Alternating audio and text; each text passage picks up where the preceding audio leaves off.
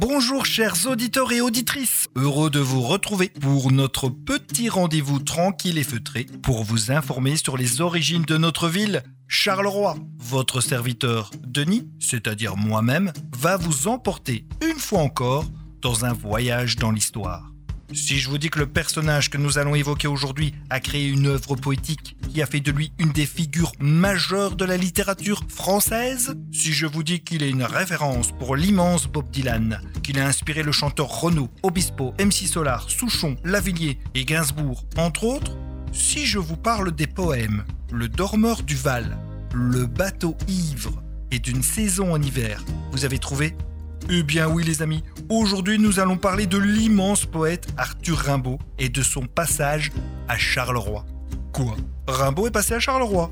Oui oui, et à trois reprises les amis, et son passage chez nous lui a inspiré notamment un poème devenu célèbre, au cabaret vert. Arthur Rimbaud est né le 20 octobre 1854, à Charleville, donc en France.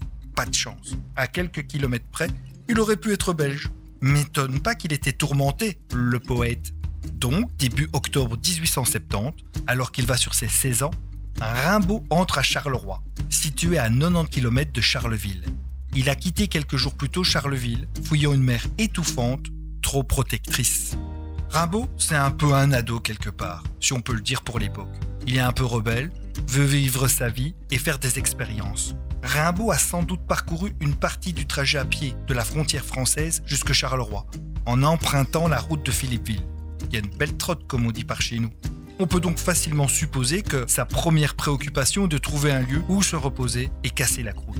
Le café-restaurant de la Maison Verte, qui nous intéresse, présente une façade étroite, une allure banale. Cette modeste auberge attire l'attention par la couleur verte avec laquelle est peinte l'ensemble de son rez-de-chaussée, meubles et façades.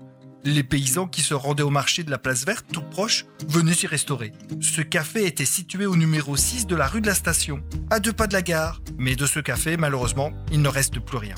Dans ce poème, Arthur Rimbaud nous parle d'un lieu où il a pu prendre un repas à base de jambon tiède, où il a pu enfin poser ses pieds sous la table et se faire servir une mousse par une jolie serveuse qui ne le laisse pas du tout indifférent. Sacré Rimbaud. Mais que vient donc faire Rimbaud dans notre région? S'il se trouve à Charleroi, c'est qu'il nourrit un projet, devenir journaliste, au journal de Charleroi. En effet, Rimbaud a probablement rencontré au collège de Charleville un nommé Jules des Essarts, fils du propriétaire du journal de Charleroi. Les bureaux du journal de Charleroi sont situés au numéro 12 de la rue du collège, à 200 mètres du cabaret de la Maison Verte. Dans un premier temps, Arthur Rimbaud laisse une bonne impression au directeur du journal, qui ne prend pas de décision sur son éventuel engagement. Dans l'attente d'une réponse, Arthur est livré à lui-même. Il passera la nuit à la belle étoile. Il me plaît de l'imaginer sur un banc le long de la Sambre, quai des Brabants, à l'endroit qui portera plus tard le nom de quai Arthur Rimbaud. Le directeur du journal invitera Arthur à un dîner à son domicile. Le dîner se passe bien, jusqu'à ce que Rimbaud, ayant peut-être un peu trop forcé sur la boisson, en vienne à tenir des propos jugés inconvenants et grossiers par le maître de maison sur différentes personnalités politiques de la région, que Rimbaud aurait traité de pignouf, sauteur et maringouin. Alors j'ai pris mes renseignements. Maringouin, c'est une espèce de moustique. Voilà. Bref, game over pour Rimbaud. Le directeur du journal le pria d'aller chercher ailleurs et de ne plus correspondre avec son fils. Bye bye Charleroi pour Rimbaud. Quelques mots sur Rimbaud qui est devenu une des grandes références poétiques françaises sa personnalité, son parcours de poète maudit ont participé à sa légende et à la fascination qu'il provoque. Infatigable voyageur au sommet le devant, il a parcouru de nombreux pays et a séjourné beaucoup en Afrique, notamment en qualité de marchand, mais marchand d'armes également, en Éthiopie, au profit du roi Ménélique. Certains disent même qu'il aurait été marchand d'esclaves, mais sans certitude. À force de courir l'aventure, il se blesse gravement à la jambe droite. Épuisé, il est rapatrié en Europe, à Marseille, où il sera amputé avant de décéder en 1891. Que reste-t-il du poète maudit à Charleroi? Eh bien, le quai Arthur Rimbaud, qui fut appelé dans un premier temps quai du Canal, baptisé ensuite en 1860 quai de Brabant, jusqu'en 2016, où il sera enfin renommé quai Arthur Rimbaud. Détail intéressant, à deux pas du quai Rimbaud se trouve le quai Verlaine, l'autre grand poète maudit qui a lui aussi écrit un poème sur Charleroi. Les deux amants, oui les deux hommes ont partagé une relation tumultueuse, sont donc quelque peu réunis pour l'éternité à Charleroi, le long de la Sambre. Mes sources pour la rédaction de cette chronique proviennent notamment du site Charleroi Découverte, que je vous invite à visiter. La semaine prochaine, on quitte la poésie pour vous parler d'un autre art, la bande dessinée. Et là encore, Charleroi y tient une place considérable. Écoutez, partagez votre chronique pour la faire connaître. On se quitte avec le poème Au cabaret vert.